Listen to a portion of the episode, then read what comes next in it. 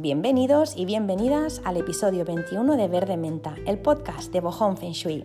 Un podcast en el que hablamos en profundidad de Feng Shui para saber cómo habitar de forma consciente el espacio en el que vivimos. Nuestras casas hablan, en su particular idioma, pero hablan. Solo hay que saber qué es lo que nos quieren decir y en este podcast lo desvelamos. Estas semanas, por estar en las fechas en las que estamos, hablamos de la Navidad y yo soy consciente de que la Navidad a veces nos, genera sentimientos encontrados. Depende de la persona y depende del momento vital de cada persona, pues se siente una cosa u otra.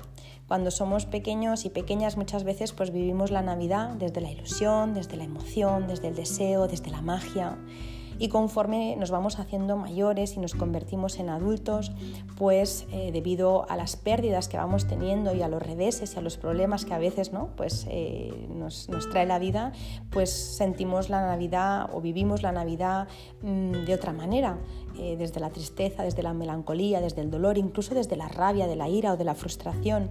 Puede que a alguien pues, no le pase eso, pero que sienta estrés por las compras o incluso por el consumismo lo que está claro es que nadie eh, vive la Navidad de la misma manera y que a nadie le deja indiferente.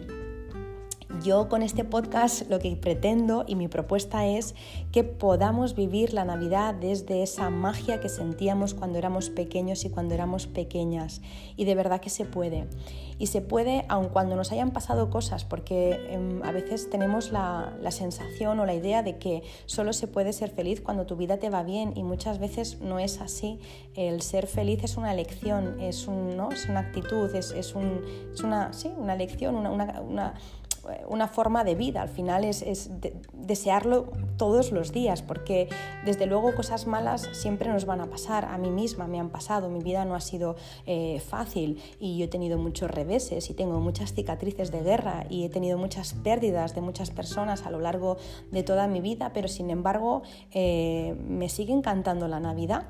Y mm, y no es que me encante por sentarme en una mesa y atiborrarme a comer frutos secos o mazapanes, y tampoco tiene que ver con recibir el último smartphone o, los últimos, no sé, el último modelo de zapatos.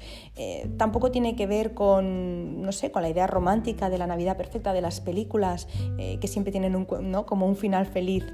Para mí la Navidad tiene que ver con sentir la magia que normalmente siento, pero de una forma mucho, no sé, como más cerca, porque al final como que el ambiente, ¿no? Las luces, los olores, las comidas familiares, todo eso como que, como que me lo acercan un poco más.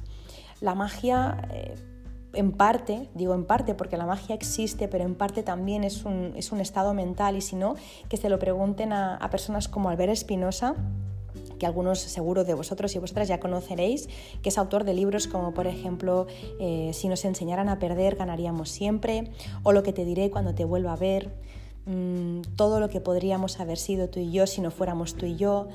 Cuando tú ves a Albert Espinosa y ves todo lo que le ha pasado en la vida, que ha tenido una vida especialmente dura, y ves la alegría con, la que habla, parece un niño, parece un niño porque tiene, se le ve ilusión en los ojos, se le ve magia, es, una persona que desprende algo muy, muy especial y motivos para, para no desprenderlo tiene y ha tenido. Entonces, para mí esos son los modelos siempre a seguir, ¿no? Personas que a pesar de todo lo que les ha pasado en la vida, por duro que sea, siempre tienen ganas para, tirar para adelante. Y yo no digo que sea fácil, pero sí que digo que es, que es posible. Bueno, toda esta introducción, perdonad el rollazo, eh, gracias por estar aquí, que no os lo había dicho, muchísimas gracias por estar aquí una semana más, un episodio más. Deseo que estéis vosotros y vosotras bien y vuestras familias también Deseo que todos esté viniendo de cara, que estéis felices, ilusionadas, ilusionados y que pues muchas cosas buenas estén a punto de llegar a vuestras vidas. Eh, deseo también que si hay alguna cosa que últimamente os esté preocupando, pues eh, que se solucione bien pronto y si no hay nada que os preocupe, pues mejor que mejor. Yo por mi parte voy a intentar con el podcast de hoy aportar algunas ideas para que sintamos la magia de la Navidad. Si queréis, eh, os propongo algo, dadle al pause ahora, bueno, escuchad lo que os voy a decir, le dais al pause y luego volvéis. Le damos al pause. Y vamos a coger, primero de todo, unos calcetines gorditos. Nos vamos a la cocina, nos hacemos un té, un café, un chocolate, lo que más te guste, y le echas por encima un poco de canela espolvoreada, o si no, lo que te apetezca. Conectas tu difusor con aceites esenciales, de lo que quieras, de clavo, canela, naranja, pino, lo que te, lo que te apetezca. Y si no tienes difusor, pues nada, enciendes una barrita eh, de incienso, por ejemplo, de palo santo o del que tengas, y ya está. Prendes una velita, te sientas en tu sofá o en tu butaca o lo que tengas, un sitio donde estés cómoda y cómodo, elevas los pies, te tapas con una mantita, te pones los cascos y le vuelves a dar al play. ¿Sí? Venga, pues me espero unos segundos y os espero aquí a la vuelta. ¿Ya? Pues venga, empezamos. La semana pasada dijimos eh, que en muchas ocasiones cuando nos disponemos a decorar nuestra casa para Navidad mm, y lo queremos hacer en base al Feng Shui, nos encontramos que la información que hay disponible pues como que nos chirría, ¿no? que si búhos para la sabiduría, que si plumas de avestruz para el reconocimiento, que si billetes para traer el dinero, eh, ¿qué más dijimos? Que si corazones para el amor. Bueno, ya vimos y ya dijimos que todo este tipo de cosas nacen más de la superstición que no de otra cosa. Y la superstición, a su vez, nace del miedo y de la escasez, y no del amor y de la certeza de que somos seres completos y abundantes. El Feng Shui, como sabemos, no es religión, no es superstición, es simplemente conocimiento, observación y conocimiento. Así pues, no vamos a colocar nada en casa y creo que tengo vuestra palabra porque lo, pedí la semana pasada, que no vamos a colocar nada en casa solo por miedo, solo colocaremos cosas que nos gusten y que por sus características, sea por forma, por color, por material, por olor, nos eleven nuestra vibración y también eleven la vibración de nuestro espacio. Hoy vamos a tocar algunos temas importantes a tener en cuenta estas navidades, sobre todo en la mesa, en, las comidas familiares. Y las próximas dos semanas seguimos eh, con más cositas, con más consejos y más recomendaciones. Yo creo que con todo lo que explicaremos eh, en estos podcasts sobre las navidades vamos a vivir esta fiesta, estas fiestas de una forma muy diferente, como más lentas. Mi intención es que sean más lentas, más calmadas, con más conciencia, que falta nos hace porque de verdad, como dice muchas veces Víctor Coopers, que si no lo habéis escuchado nunca os lo recomiendo, vamos como pollos sin cabeza, vamos muy rápido por la vida, vamos demasiado rápido. Cada día eh, o cada día quizá no, pero cada semana sale algo nuevo en tecnología de la información y de la comunicación. Cada semana sale alguna red social nueva y alguna app para estar más disponible y más localizada. Eh, vivimos en la cultura de la inmediatez, de la rapidez, de la satisfacción instantánea. Eso es lo que, lo que está haciendo que cada vez más personas vivan eh, aceleradas, haya más casos de hiperactividad y también de depresión y de, ansiedad, y de ansiedad. De hecho, los médicos lo dicen, que el gran mal del siglo XXI es la depresión y la ansiedad por vivir tan acelerados como lo hacemos, tan acelerados y aceleradas como lo hacemos. Yo creo que deberíamos usar estas herramientas que tenemos a nuestro alcance nosotros a ellas, pero no ellas a nosotros, ¿no? Es decir, o a nosotras. Estas herramientas deberían ser como, un, como algo que nos facilite la vida, pero no algo que nos entorpezca y que hace que nos perdamos la vida, que es lo que está pasando muchas veces, ¿no? Por cierto, os recomiendo un documental que me recomendó Marta, la misma persona que me recomendó eh, algunos documentales que os he dicho en otros podcasts, eh, un documental que se llama El dilema de las redes, no sé si lo habéis visto, quizás sí, pero es un documental que bueno, tiene que ver con esto, ¿no? un poco de, cómo, de cómo estamos viviendo actualmente y la verdad es que te da que pensar, así que bueno, ahí dejo eso, lo dejaré también en stories, pero básicamente de lo que quiero hablaros es esto, ¿no? De de que muchas veces por, toda esa, todo ese ruido que hay ahí fuera no vivimos el momento presente. ¿no? Es, y para mí es igual que, abrir una, botella, ¿no? una botella de, un buen vino, de un gran reserva, de una buena añada y bebértela de un trago y pasar a lo siguiente. Em, el correr tanto, eh, el, no saborear las cosas, eh, hace que, bueno, pues que luego tengamos eso, ansiedad, depresión y que estemos mal porque porque no nos paramos eh, a, pues eso, a saborear y a disfrutar de cada momento, ¿no? Y la vida está para vivirla, no para ir corriendo todo el día. Y la Navidad también está para vivirla. Así que, bueno, eh, todo esto para deciros que, quiero que estas fiestas, o me encantaría que en estas fiestas pudiéramos disfrutar de cada de cada detalle, de cada momento, de cada conversación. Y antes de entrar en la decoración, que nos va a ayudar a eso, hay, cosas que favorecen, pues eso, ¿no? El, que estemos más a gusto, más relajadas, más tranquilas, más conectadas. Hay, hay, decoración y cosas que podemos hacer en casa, pues que favorecen el diálogo, la buena comunicación con las personas, la sensación de plenitud, de abundancia, de amor, de belleza hay cosas que todo, que hay, todo una serie de cosas que favorecen todo esto, pero es verdad que si de base no se hace un buen trabajo, por mucho que decoremos la casa, eh, no vamos a estar bien. Es decir, yo ahora puedo empezar a decir tip número 1, 2, 3, 4, 25, pero si no hacemos un trabajo previo, en nosotras y en nosotros, por mucho que, decoremos la casa, nada va a pasar. Yo recuerdo mi maestra de Feng Shui siempre decía, ¿no? Por mucho que coloques figuritas en tu habitación de parejas dándose besos o de flores mirándose, si no haces un trabajo de fondo, eso no va a mejorar. Eh, puede ayudar, pero no va a cambiar tanto. Entonces vamos a hacer ese trabajo de fondo. Y yo, desde la humildad, os digo mi mi punto de vista, cómo yo lo veo, ¿no? Eh, antes de, empezar con cascabeles y con coronas y con, y con ponsetias. Em, para mí, para vivir la magia de la Navidad, hay algo imprescindible, hay como algo que sí o sí eh, tengo que hacer, si no es imposible que pueda conectar con la magia de la Navidad. O sea, si yo no hago esto, eh, no siento que la Navidad, o sea, no siento que esa Navidad haya valido la pena, me siento vacía. Os digo lo que yo hago por si os puede servir. Ya sabéis que eh, en estas fechas, en las fechas navideñas, pues el WhatsApp no para. WhatsApp, digo WhatsApp por decir algo, ¿eh?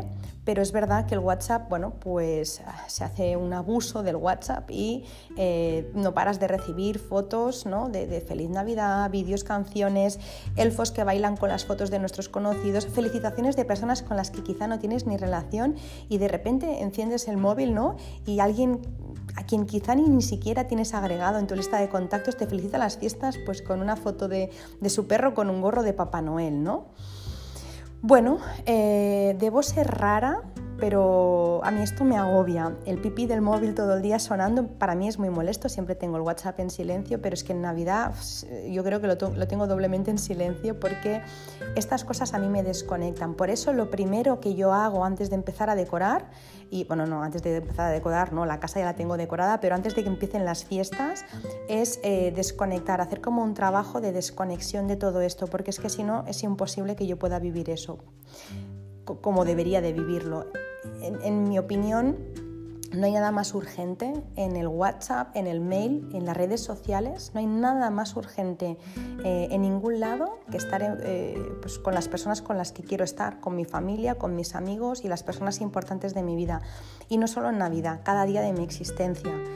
Yo muchas veces pienso que mi hijo, que actualmente tiene cuatro años, no volverá a tener cuatro años, que mis padres no siempre van a estar aquí, que quizá eh, yo o, alguien de mi, de mi familia no siempre va a tener salud y que si no vivo el momento ahora no va a haber, no, no voy a poder volver a, este momento otra vez. Entonces eh, pienso que la manera para vivir la magia de la, de la Navidad es desconectarte de todo eso para conectarte contigo y con los tuyos. Para mí no hay otra.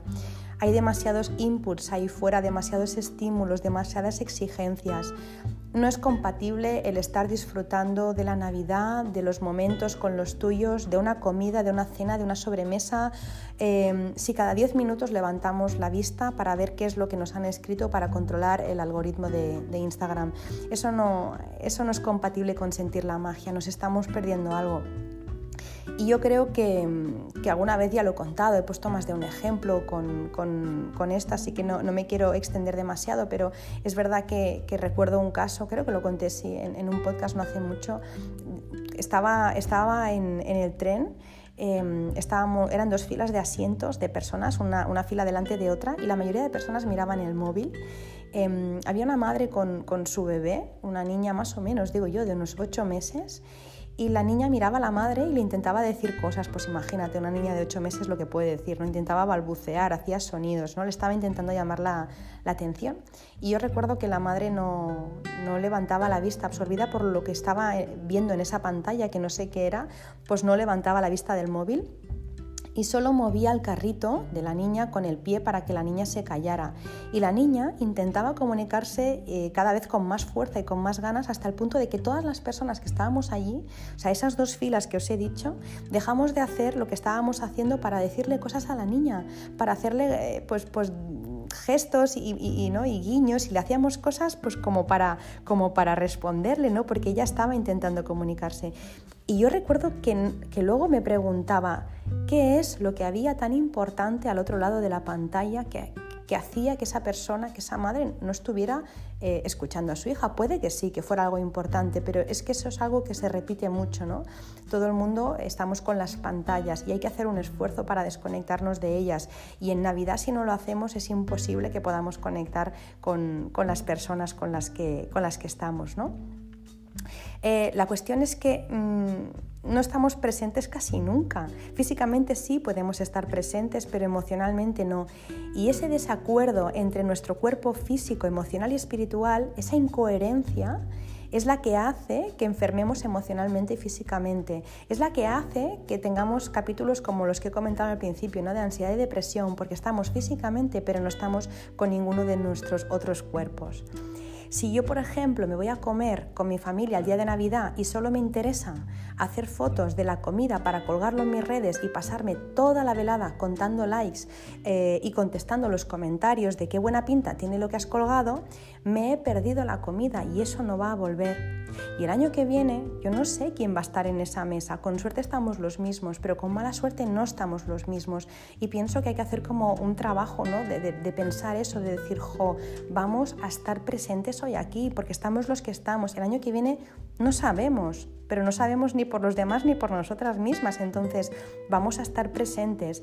Si yo me paso toda la comida, o toda la cena de Nochebuena o toda la comida de Navidad eh, mandando felicitaciones de Navidad a personas eh, que, están en la otra punta del mundo, eh, hombre, por supuesto, si tienes un familiar, desde luego, pero estar todo el rato felicitando, contestando esos WhatsApps de felicitación navideña durante toda la cena, lo que ocurre es que me estoy perdiendo la cena y la persona que tengo al lado. Realmente, además es que todo el mundo hace lo mismo. Yo felicito a otra persona, quien tengo al lado felicita a otra y al final es como, ¿para qué nos hemos reunido si todo el mundo está con el móvil felicitando a gente que quizá ni le importa?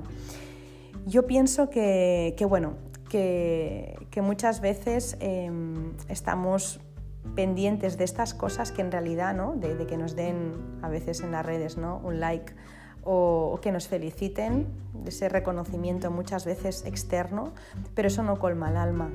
Lo que te colma el alma es, es estar 100% presente eh, en esas cenas y en esas comidas con las personas a las que quieres y que paradójicamente están sentadas a tu lado. O sea, no necesitas ni coger el teléfono, las tienes al lado, ¿no? Siempre se dice que no sabes lo que, tienes ¿no? o que no sabemos lo que tenemos hasta que lo perdemos, pero la frase yo creo que debería ser siempre supiste lo que tenías, pero jamás creíste que lo podías perder. Y eso es lo que tenemos que pensar, no desde el miedo, pero decir, es que sé lo que tengo ahora, ¿no? Em, pero no siempre va a ser así, entonces vamos a disfrutar ahora porque es que no hay otro momento. No podemos estar en una cena o en una comida al 50%, ni, ni, siquiera al 90%. Siempre dice Sergio Fernández que si un día llega tu pareja y te dice, oye cariño, que te he sido fiel en el 90% de las ocasiones, o que te dice, me comprometo contigo en un 90% eh, del tiempo, ¿A ti qué te parece? ¿A ti qué te parecería que te dijeran te he sido fiel el 90% de las ocasiones? Mm, pues yo lo primero que pensaría es, ¿y el 10% restante qué pasa? ¿no? ¿Qué ha pasado con ese 10% restante? Pues pasa lo mismo, ¿no? Cuando se está comiendo, cenando con alguien, se está al 100%. Si no, no se está. Esa es mi forma de verlo. Si estoy cenando contigo, estoy cenando contigo y no existe nada ni nadie más en este momento. Por eso quería deciros todo esto antes de, entrar en centros de mesa y coronas y cascabeles, porque si no si no lo hacemos así, si no estamos 100% presentes, las navidades no van a ser mágicas y será como, como quedarte con la portada del libro pero, pero no entrar en él ¿no? y no entrar en cada una de, sus páginas. Pero bueno, eh, dicho esto, que por cierto, me acabo de, acordar ahora de una, de una frase que siempre dice Borja Vilaseca, que también os recomiendo, yo os he dicho Víctor Coopers y ahora Borja Vilaseca, quizá ya lo conocéis. Eh, él siempre hace una pregunta ¿no? cuando alguien va a sus cursos, a sus conferencias, que siempre dice, ¿alguien se ha duchado mientras estaba duchando esta mañana? Claro, la gente se queda como un poco perpleja a decir, pues, ¿qué quiere decir si me he duchado mientras me duchaba? Pues claro que me he duchado, ¿no? Y es eso, ¿no? Es que estamos en mil cosas pero no estamos en ninguna. Así que para sentir la magia de esta Navidad, lo primero, o sea, primer tip, el primer tip que yo daría es estar presente en todo lo que vayamos a hacer porque vivir en el pasado nos crea depresión y vivir en el futuro nos crea ansiedad. Entonces, vivir en el presente, sé que cuesta un montón y a mí me costó muchísimo. De hecho, creo que alguna vez lo he recomendado, un libro, em, El poder de la hora de Eckhart Tolle, ¿lo digo bien? Creo que sí. Em, os lo dejaré también por allí porque me hizo como conectar de decir, ostras, es verdad, es que si estoy en el presente em, lo disfruto todo muchísimo más, ¿no? Es como cuando estás comiendo, por ejemplo, eh, estás comiendo y mirando el plato, oliendo ¿no? la comida, saboreando y no, no, ves nada más, eso te sabe a gloria, ¿no? Pues lo mismo, estar 100%, eh, para estar 100% a mí me ayudó muchísimo este libro que os lo dejaré por aquí. Bueno, pues después de esta intro de nada y más y nada menos que de 20 minutazos, gracias por seguir ahí, sois unos campeones y unas campeonas, ¿cómo debe ser la mesa de Navidad? Que es lo que habíamos dicho que hoy tocaríamos en el episodio de hoy. ¿Cómo decoro? ¿Cómo debe ser esta mesa de Navidad? ¿Qué debo poner? ¿no? Bueno, la mesa suele ser el lugar donde toda la familia y los amigos nos reunimos en Navidad y por eso siempre es muy importante elegir una buena mesa y elegir también cada detalle. La mesa ideal seguro que no os choca si os digo que eh, la ideal es la redonda o ovalada, ¿no? No solo porque no entraña peligro para nadie, eh, porque no tiene esquinas. Yo no sé si a vosotros os ha pasado o a vosotras, a mí me ha pasado eh, de clavarme pues, la esquina de una mesa en la cadera y ver las estrellas, ¿no? Entonces, claro, la mesa si es redonda o es, o es ovalada, pues bueno, siempre es mucho mejor porque pues, no, te, no entraña peligro, no te puedes hacer daño, pero también es buena y a nivel de Feng Shui siempre se dice porque no se crean jerarquías, nadie se queda en una esquina aislado o aislada, el ambiente es mucho más relajado, más distendido y la comunicación que se crea es mucho más fluida porque se fomenta y porque hay igualdad entre todos los comensales. Sin embargo, las mesas cuando son cuadradas o más bien rectangulares, porque suelen ser más rectangulares, ¿no? cuando se junta mucha gente, se asocia más en general al trabajo, a las reuniones, a la actividad, em, bueno, a todo lo que es más pues, a nivel, no es, tan, no es tan familiar, es más de trabajo, podríamos decir que es más a nivel laboral, ¿no? Pero es verdad que la mayoría de las personas en casa tienen o tenemos una mesa rectangular, es así, ¿no? Las mesas redondas se están empezando otra vez a poner de moda, estuvieron de moda, luego dejaron de estarlo y ahora vuelven a estar otra vez, ¿no? En auge. Pero bueno, la mayoría de las personas, como digo, pues eh, tienen una, mesa rectangular, ¿no?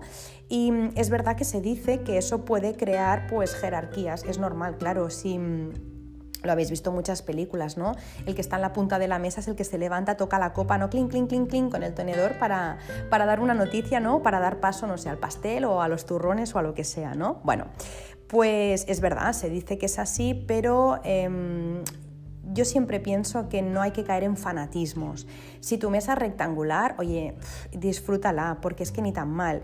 Mm, ¿Qué estás pensando en cambiarla? ¿Que tienes espacio? ¿Que te gusta? ¿Que, ¿Y la puedes poner redonda? Perfecto que no te gusta, que no te cabe, que no tal, la puedes poner rectangular pero con el, con el canto matado. Yo siempre le, le, mato el canto a todos los muebles. Cuando, no sé, encargo una mesa para, no sé, una mesa de centro, pues oye, que le maten el canto. La mesa de despacho, que le maten el canto. La de comedor, siempre, siempre voy matando cantos porque al menos eso hace que no, bueno, pues al menos que no haya flechas envenenadas que se llaman en Feng Shui y también que no nos hagamos daño, ¿no?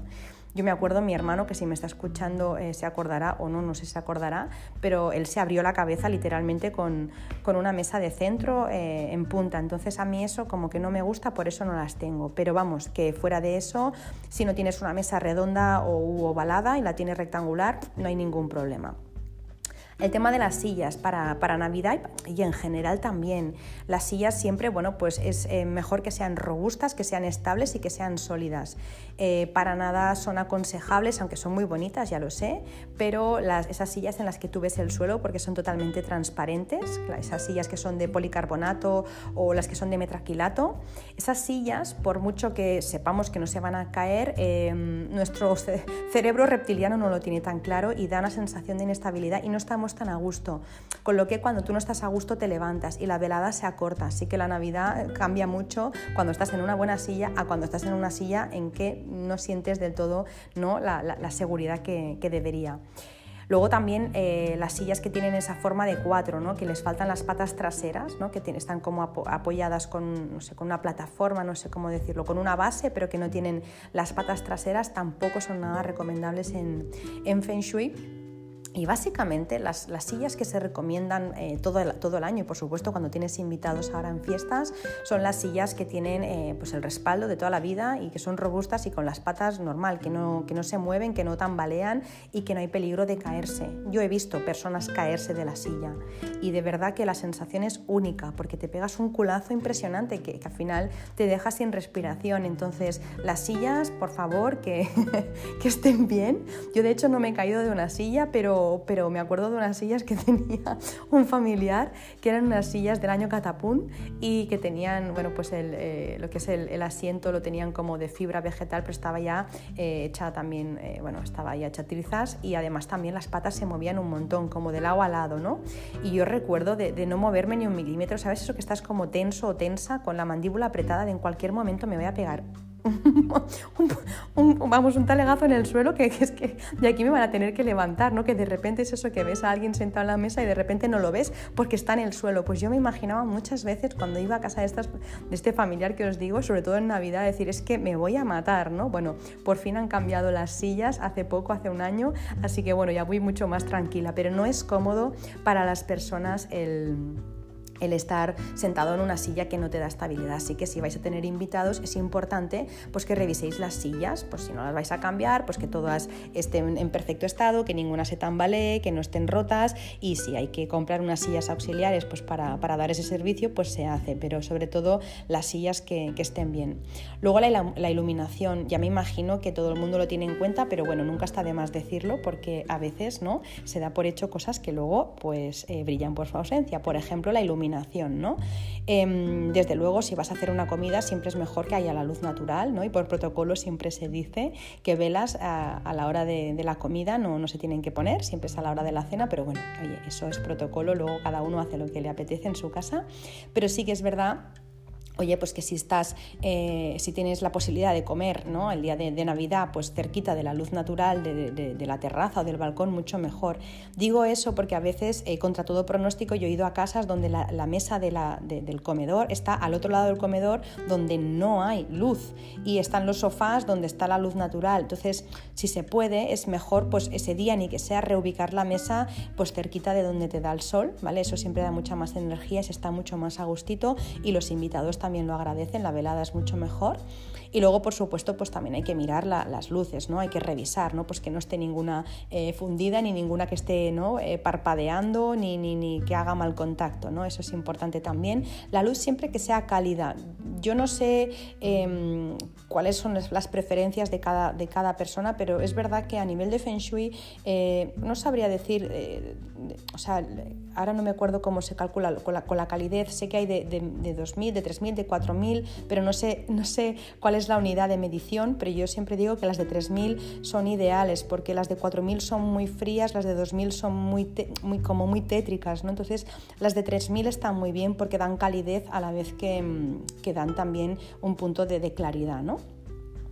Luego, las velas, también un punto importante ¿no? en cuanto a la iluminación en Navidad, eh, es algo muy concurrido porque crean un ambiente muy mágico. Eh, la luz de las velas pues siempre no, como es tenue, acogedora y gracias a esa luz pues como que creamos un ambiente íntimo y relajado. Así que bueno, eh, las velas mm, sí o sí tienen que estar presentes estas navidades sin abusar. Sabéis que las velas, cuando abusamos de ellas, pues bueno, las velas pueden atraer otro tipo de energías más yin, entonces tenemos que ponerlas pero sin abusar. Cada día poner un cirio como que no, salvo que, bueno, pues te, te guste el tema y estés dispuesta o dispuesto, ¿no? A, notar otras energías, entonces vale, pero las velas se pueden poner con tranquilidad sin abusar, ¿vale? En cuanto a las velas, también publiqué algo eh, esta semana eh, en un post de las velas em, cuando, que, desprenden olor. ¿no? No hablé de velas aromáticas, pero sí que hubo un comentario de, alguien que me dijo que eh, las velas aromáticas suelen tener como unos efectos ah, como alucinógenos, creo que, dijo, o, como, que, como que te dejan un poco, ¿no? Eh, no sé, un poco para allá, ¿no? Las velas así como que ya llevan eh, el aroma integrado. Em, esta, esta, información yo la desconocía totalmente, así que agradezco muchísimo a la persona que me la, que me la facilitó, pero lo cierto es que yo recomiendo, y es lo que hacemos en casa, comprar cela, perdón, velas de, una cerería de confianza. Nosotros em, compramos las velas en una cerería de Barcelona, una cerería muy antigua, que si queréis os dejo el enlace, porque son esas tiendas mágicas que nunca deberían de desaparecer, esas tiendas que, pasas por al lado y piensas, por favor, que lo mantengan ¿no? las siguientes generaciones, porque es una, son tiendas emblemáticas. ¿no? Pues en esta cerería hacen las velas... Em, de forma natural, las hacen ellos eh, y todo lo que añaden, todos los olores también son naturales y yo siempre pues acudo allí a comprar mis velas, desde las velas de, no sé, pues para, para verano cuando hay mosquitos a las velas de Navidad, las de canela. Entonces, bueno, eh, si queréis os dejo el enlace también. Y nada, si no, pues podéis comprar una vela normal, también de cerería, no, no, no, una vela, pues a veces las velas así en, en, bazares y demás pues son de una calidad pésima. Eh, pues una buena vela y poner, por ejemplo, unos, unos palitos de canela y, atado con un lazo ¿no? o con un cordel y ya está. Y eso desprende un olor muy bueno. Em, muchas personas me preguntáis, eh, o me preguntan, o me preguntaban también el año pasado, que qué colores debemos utilizar para el mantel de Navidad.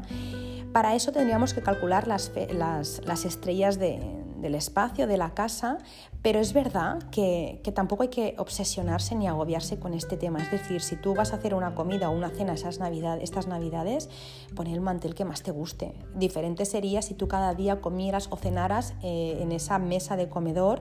entonces sí te diría, oye, pues no sé, si tienes la combinación de estrellas, no sé, pues la 5-3, pues intenta poner un mantel de color blanco con algo de color, eh, pues no sé, dorado, por decirte algo, ¿no? Pero si va a ser una cena una comida, oye, pues pasa, pasa olímpicamente del tema y disfruta porque no tiene mayor trascendencia.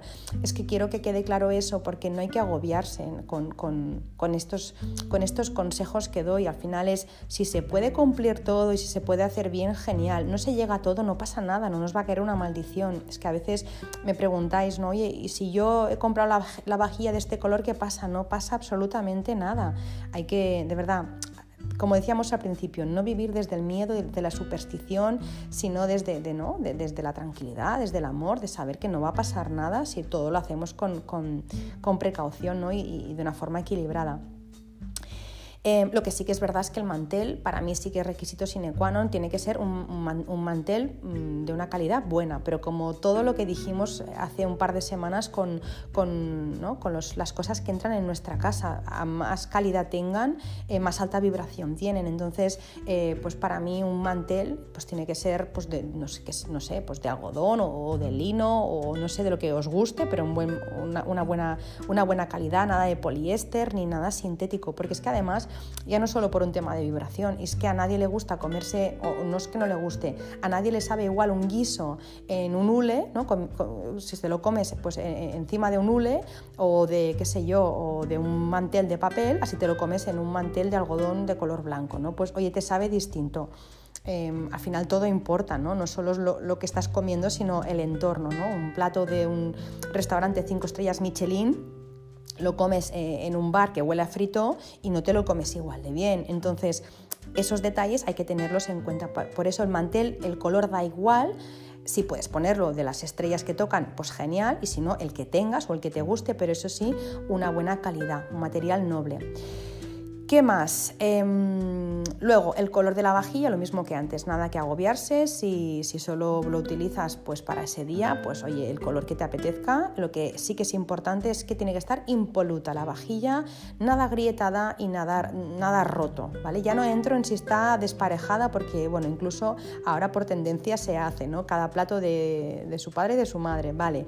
Pero no puede estar rota ni agrietada, tiene que estar impoluta la vajilla y si no lo está fuera, es que ni un pequeño desconchón pero ni un pequeñito desconchón. Eso sí que no, no, tiene nada de buen feng shui. Entonces, además es que no es agradable para quien está comiendo ver un desconchón, ¿no? Y menos en un vaso, ya no os lo digo, porque incluso te puedes llegar a cortar. Entonces, nada, ¿Qué más? A la hora de comer o de cenar, estas navidades importantes, si los tenéis, sacad los relojes que hay en el comedor, porque así evitamos comer deprisa y podemos hacer una bonita sobremesa relajados. No hay nada más incómodo que tener un reloj en el comedor, por mucho que sean buenísimos, y que tú vayas viendo cómo va pasando el tiempo. Aunque no tengas prisa, el simple hecho ¿no? de, ver un reloj hace que tú ya digas, ¡uh! Eh, nos tenemos que ir. Entonces, nada, el reloj ese día lo sacas. Y luego, me estoy acordando ahora, no viene a cuento, pero hoy mi marido estaba haciendo una, reunión por, videoconferencia y, cuando entró en el comedor le digo, oye, ¿por qué? con señales, ¿eh? con señas, porque has sacado el cuadro, ¿no? Que tengo un cuadro que pone eh, el amor es todo lo que necesitas, ¿no? entonces me decía, porque estoy con una reunión y tenía ¿no? como el cuadro aquí coronándolo, entonces la saca pues le daba vergüenza, ¿no? Bueno, me ha venido ahora a la cabeza, no sé ni por qué, pero el caso es que si tienes un reloj que lo saques. Ese día lo sacas, el resto de días, si no quieres, no lo saques de la tele ya casi que ni hablo. O sea, no hay nada menos agradable que escuchar a, alguien dando las noticias mientras alguien de tu familia intenta explicarte algo. Y esto además es que lo, vamos, lo tengo muy integrado porque en mi casa siempre fue así. Em, y la tele te desconecta totalmente, te hace subir el tono de voz para que, para que se te escuche. ¿no? Estás hablando con alguien, está la tele, tienes que elevar el tono de voz. A mí me pasa que yo alguna vez lo he publicado, tengo alta sensibilidad, soy persona altamente sensible, me pasa que a cuanto más grito, más me agoto. Entonces eh, acabo la velada hecha un, cromo si empiezo a gritar porque no se me escucha.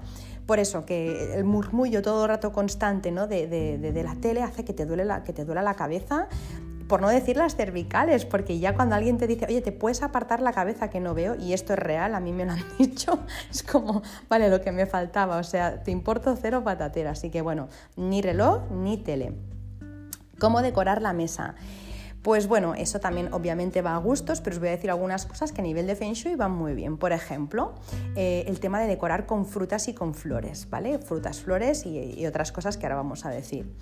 Ya sabéis, eh, lo habréis visto, si no, pues eh, lo, digo, lo digo hoy, que, en muchos textos antiguos se habla de cómo las frutas son un imán para traer abundancia, prosperidad y éxito.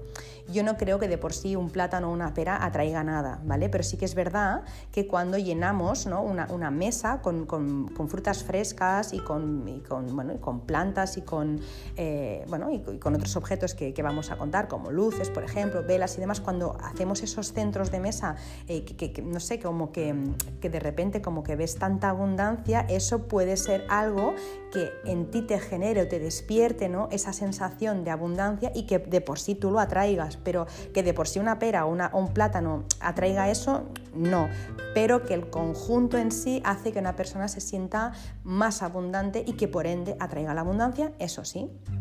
De hecho, eh, en la antigua Grecia o Roma, eh, si habéis visto películas, por ejemplo, pues siempre ¿no? salen como mesas larguísimas con manjares exquisitos y con kilos y kilos de fruta. Y eso en realidad era símbolo de poder y riqueza de los reyes y de emperadores. Entonces, eh, siempre la comida, y en Feng Shui la comida especialmente, es un símbolo de abundancia.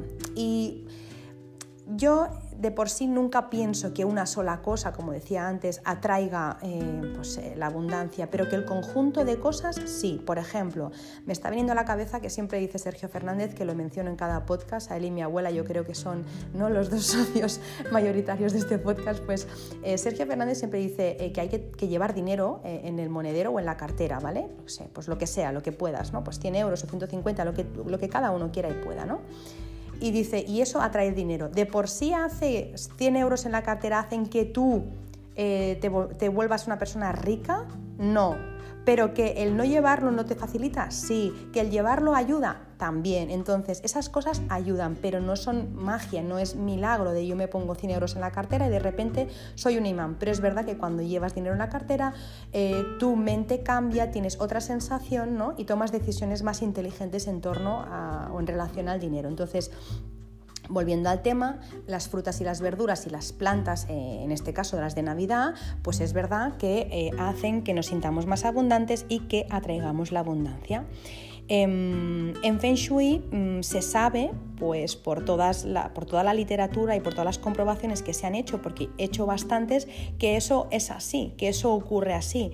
Yo he hecho, eh, obviamente, estudios de casas muchísimos, pero luego también de comercios y se sabe, y de verdad que funciona, si tenéis comercio, probadlo, que cuando tú en un comercio cambias cada semana el escaparate y pones flores nuevas o incluso pones frutas, por ejemplo, en Navidad tienes un comercio, pon frutas y pon plantas y verás como de repente entra más gente.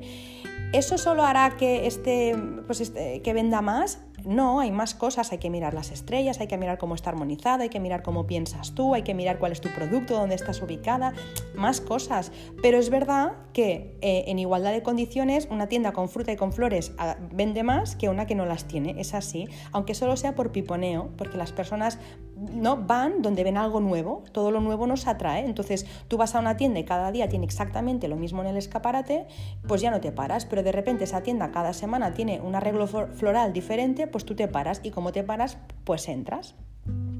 Bueno, en cualquier caso, em, mi propuesta para decoración navideña encima de la mesa siempre es, por supuesto, con cosas de temporada, desde decorar con ponsetias, eucalipto, eh, acebo, rosas de Navidad, brezo fresco, que es una pasada, violetas, muérdago, bambú sagrado. Eh, también podemos poner especies, por ejemplo, como clavo, canela, y hacer centros de mesa con las frutas de invierno, que pueden ser, pues, eh, granadas, uvas, piñas, naranjas, mandarinas. A mí la mandarina me recuerda muchísimo a la Navidad eh, pomelos o por ejemplo higos. Si tú mezclas ambas cosas y haces un centro de, mesa con flores y frutas, no solo es muy divertido y además lo puedes hacer participando, ¿no? Toda la familia, sino es que además desprende un olor súper agradable que también eleva la vibración y que tiene un fuerte poder magnético para la unión familiar y la armonía. Desde luego no es lo mismo un comedor que huela a rancio o que huela a tabaco o a, cerrado a un comedor que, pues, pues, eso, que huela a, eucalipto, a pino y, a canela en rama. O sea, al final eso por fuerza hace que estés de otra manera y si la otra persona está de otra manera al final también favorece la unión familiar, con lo que los olores son importantísimos y sobre todo olores que nos recuerden a la Navidad, ¿no? Estos olores son de Navidad, o sea, ahora mismo pues como que el limón, no digo que no, pero como que no apetece, apetece más en verano, ¿no? Pues olores como que son como más como más dulces, más picantes, ¿no? más amaderados, eso es lo que apetece ahora mismo. Por ejemplo, tú a un centro de mesa le puedes añadir, si quieres, unas gotitas de aceite esencial de pino, de musgo, de abeto, o por ejemplo, también puedes aromatizar tu casa ¿no? y la zona del comedor si estáis haciendo una, sobremesa con el olor del café, o puedes hornear unas galletas, dejas preparadas unas galletas y las horneas en el momento de la sobremesa, ¿no? que huela toda la casa pues, a jengibre o a lo que sea, ¿no? a vainilla, de lo que estén hechas las galletas. Yo el otro día hice de avena, plátano y chocolate, me quedaron fatal. me quedaron muy duras, pero bueno, el olor era tremendo. Entonces, bueno, podéis hacer este tipo de cosas o, quizá calientas chocolate, ¿no? Si tú haces todas estas cosas, yo te digo que tus invitados no se van ni con agua caliente. Cuando tú haces todo esto, los invitados están súper a gustito entre que, ¿no? Entre que eh, los olores, las formas, ¿no? Hay, hay una, hay una, no sé, hay una armonía en el ambiente que hacen que se te pasen las horas volando y más si no tienes el, el reloj delante. Luego, más cositas. Eh, ah, por cierto, un truquito que no se me olvide. Eh, si a tu centro de mesa le añades velas y luces, el calorcito de las velas y de las luces hacen que desprenda aún más el olor y eso sí que es olor a Navidad. Entonces, em, yo pienso que cuando hacemos estas cosas, aparte de estar muy a gustito, es cuando empezamos a sentir la magia, ¿no? Cuando uno vibra en la, frecuencia de la, magia que genera todo esto, es como que de repente el mundo está lleno de posibilidades infinitas, ¿no? Todo es posible. Entonces, esas pequeñas cosas que una persona no le daría importancia son las que realmente hacen que sientas la magia de la Navidad, con esas pequeñas tonterías, con hornear unas galletas, ya ves tú, aunque luego no te las comas, da igual, pero con hornear unas galletas a veces ya se siente la magia de la Navidad, porque de repente tu cabeza ¿no? Se transporta, se teletransporta cuando eras muy pequeña o cuando eras muy pequeño y conectas con esa emoción, ¿no? que sentiste en ese momento cuando tenías seis años y de repente como que esa nube negra que a veces llevamos encima se convierte ¿no? en, no sé, en unas gafas distintas, una forma distinta de ver la vida. Entonces los olores te conectan con la magia porque te conectan con, con, con, tu, con tu, niñez o, o, con, no con tu niñez, quizá no, fuiste, no te gustó la niñez, pero te gustó la adolescencia, no sé, te conectan con momentos muy especiales de tu vida.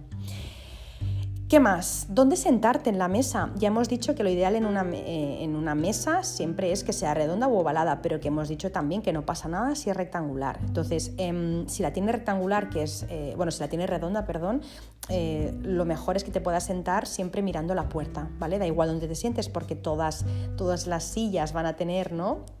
O de todos los puestos van a estar en la misma categoría, es decir, no va a haber diferentes categorías o jerarquías, pero es verdad que si estás en la mesa redonda, intenta tú elegir el puesto en el que tú controlas la puerta, tienes la situación de control que se le llama.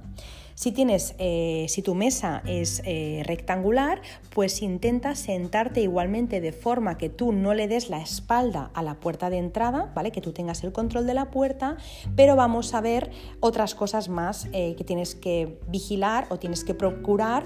Mm, tener en cuenta a la hora de sentarte, sobre todo si eres el anfitrión, porque si vas invitado a una casa, pues te sientas donde te han guardado el sitio. Pero si tú eres el anfitrión o anfitriona, oye, pues te coges un buen sitio. Entonces, em, la, mejor ubicación para sentarse siempre es eh, en el fondo del comedor, siempre como digo, controlando la puerta y con una pared de apoyo detrás. Si además tienes un mueble a la izquierda que es más alto y uno a la derecha que es más bajo, digo mueble, lámpara mm, o, planta, lo que sea, ¿eh? algo más alto a la, izquierda y algo más bajito a la derecha, eso es perfecto porque tienes lo que en Feng Shui se conoce por los cinco animales celestiales que más de una vez hemos hablado también. Así que eh, lo mejor es en el fondo del comedor con una, con una pared detrás haciendo de tortuga negra, mirando a la puerta y con algo más eh, elevado a la izquierda y algo más bajito a la derecha. Y por supuesto también si, eh, bueno, claro, en este caso, si estás eh, al final en el extremo de la mesa, no tienes a nadie eh, a los lados, los tienes, sí, pero, pero en ángulo recto. Pero si estás sentado en ese, en ese lugar, al final del comedor, con la pared detrás y puedes estar apoyado o, resguardado entre dos personas es el mejor de los, de los escenarios.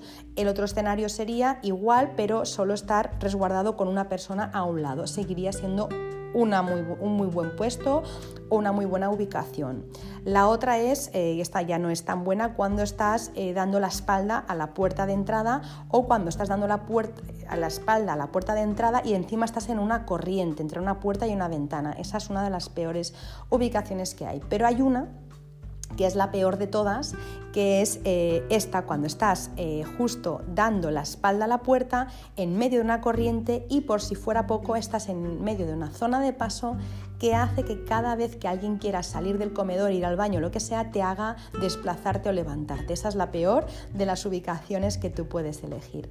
Así que si puedes, eh, Mm, intenta coger eh, este, la ubicación en la que tienes la espalda cubierta y que miras la puerta de frente. Y si ya lo sabes, y esto ya es para nota, también dentro del, del Feng Shui ya sabéis que hay la, lo que se llama eh, la rama del sistema Bazai, que es para calcular las orientaciones personales. Todo el mundo tenemos unas orientaciones favorables y otras desfavorables.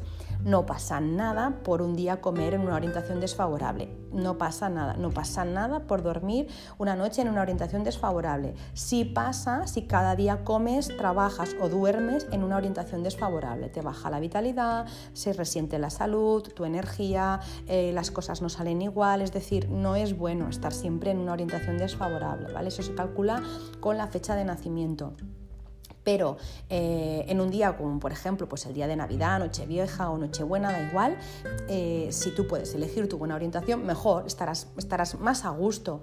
Que no puedo, no pasa nada. Entonces esa es otra de las cosas a tener en cuenta para, elegir el, el sitio a la hora de sentarse, ¿vale? En, tanto en la mesa normal como la mesa de Navidad como la vida siempre hay que buscar el mejor sitio. Entonces, bueno, si se puede cumplir todo, se puede cumplir. Y si no, no pasa absolutamente nada. La magia de la Navidad va a estar eh, presente igual. Otra de las cosas importantes eh, es qué pasa si yo no me llevo bien con algún familiar y tengo que aguantar pues toda la comida con ese malestar, ¿no? Al final cuando estamos en la mesa dices, bueno, ya eh, yo ya he hecho mi trabajo personal y además también he decorado la mesa pues con cosas que favorecen, con olores, he intentado que sea todo muy armónico, que no, que reine la paz, que se esté bien, pero es que me llevo mal con una persona y por mucho que intentemos evitar, eh, ¿no? O por mucho que intentemos disimular, pues el ambiente se nota, ¿no? Se resiente siguiente yo os voy a decir algo y es que eso a veces es inevitable, ¿no? Hay desencuentros o tensiones con algún familiar, alguna situación que no se ha resuelto eh, y es verdad que te puede estropear la velada, ¿no? Aunque no, vaya a mayores, aunque no se discuta ni nada, pero es verdad que a veces una mirada, aunque no se mire uno, eh, se nota, ¿no? Hay como eso que se dice, se puede cortar, ¿no? El aire se puede cortar, pues bueno, eso mm, se puede evitar o se puede remediar en cierta parte, por supuesto si se puede hablar previamente es lo mejor, pero si no, si el tema está como muy encallado, a mí lo que me funciona muchísimo es una técnica que yo pongo siempre en práctica, que es el oponopono. Supongo que muchos y muchas lo conocéis. Es una técnica muy sencilla y altamente eficaz para la resolución de, conflictos. No voy a ser yo ahora la que explique cómo funciona el oponopono, pero bueno, básicamente es, un arte hawaiano muy antiguo y que está basado en eso, ¿no? en, la, en la reconciliación y el perdón que aporta a la persona quien la practica y sobre todo te da mucha paz y mucho, mucho bienestar personal, eh, mental, emocional, espiritual. ¿no? El, el oponopono lo puedes utilizar eh, contigo misma para sanar algún tema, pues que no, algún conflicto emocional lo que puedas tener o que a veces arrastramos, pero también es una técnica que es infalible para, pues para solucionar conflictos o, cuando, o solucionar tensiones entre, en las relaciones ¿no? con otra persona, algo que se dañó pues el Ponopono tiene la facilidad de reparar y sanar desde la raíz y para siempre. Yo lo ponopono, eh, por suerte, pues ahora mismo no hay ningún tipo de tensión en, mi familia por ninguna de ambas partes, pero es verdad que a veces, aunque no haya tensión, yo cuando voy a un evento, cuando voy a una formación, cuando voy a hablar en público, cuando me voy a reunir con muchas personas, hago oponopono anticipativo, ¿vale? Entonces, eh, bueno, lo que hago es mm, adelantarme un poco para, pues para que la velada vaya bien, es decir, mm, digo las palabras mágicas, ¿no? Que son, lo siento, perdóname, te amo y gracias, ¿no? Y bueno, ahí me explayo un poco en cada uno de, ¿no? de, lo siento, porque lo siento, perdóname, por qué, te amo y gracias, ¿no?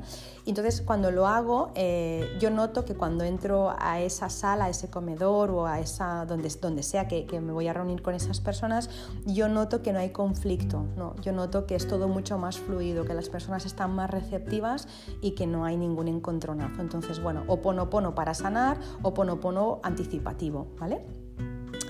¿Y qué más? Bueno, y con esto que voy a decir ahora voy a acabar ya el podcast y es em, algo que para mí es más importante que la estrella del árbol, es más importante que, la decoración de la mesa, es más importante que los olores, es más importante que absolutamente todo, sin quitar la importancia a todo lo demás, porque todo lo demás tiene la misma importancia, pero es verdad que esto en concreto para mí tiene un nivel más y es, eh, para mí es como no sé, es como lo, que, como lo que lo une todo, como lo que le da sentido a todo, como el hilo conductor de todo, como el leitmotiv de todo, ¿no? Y es em, la gratitud, el dar gracias, el dar gracias, o sea, la gratitud, y, os recomiendo un libro que se llama La magia de Ronda Virne, que es un libro que habla justamente de dar gracias, pues para mí, para sentir la magia, eh, cada día de mi vida y en especial también en Navidad, es eh, sentir gratitud.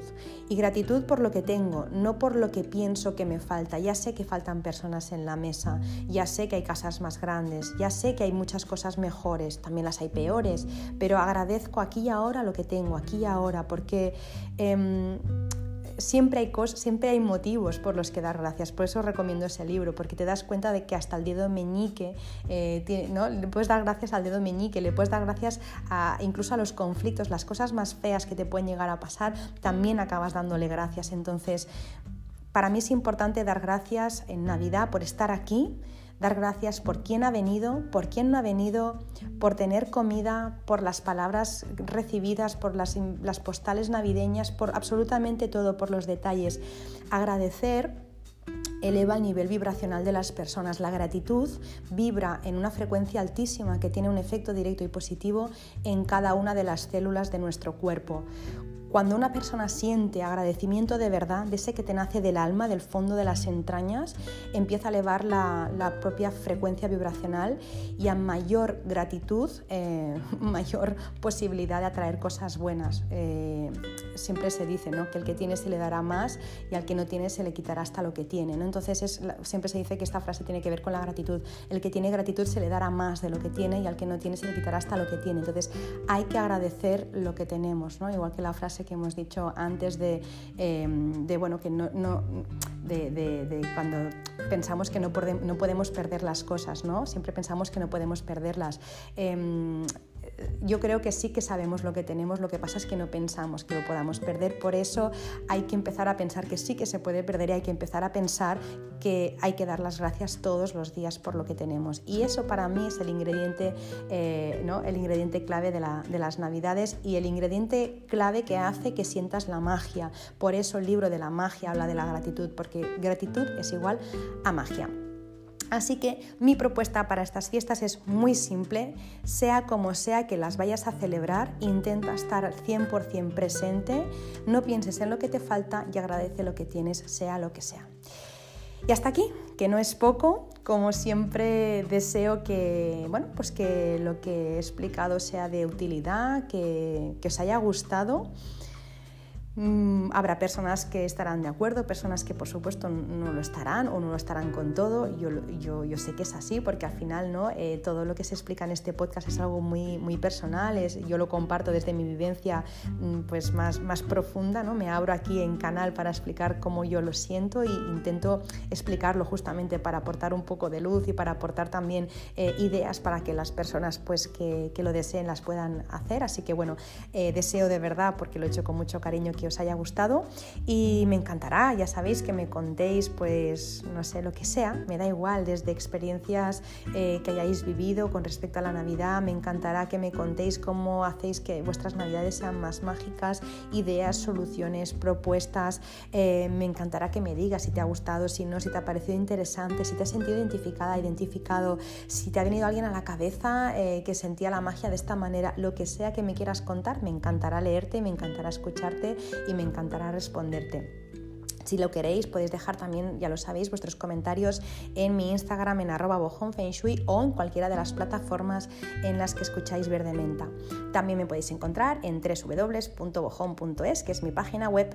Y como siempre os digo, eh, si os ha gustado lo que habéis escuchado, si os ha ayudado, si os ha aportado alguna idea y os viene alguien a la cabeza, compartidlo con esa persona porque siempre podemos ayudar a alguien, aunque pensemos que, no, pero siempre eh, podemos aportar un puntito de luz a alguien que quizá lo está, lo está deseando o que lo está pidiendo, que lo está eh, pues anhelando mucho.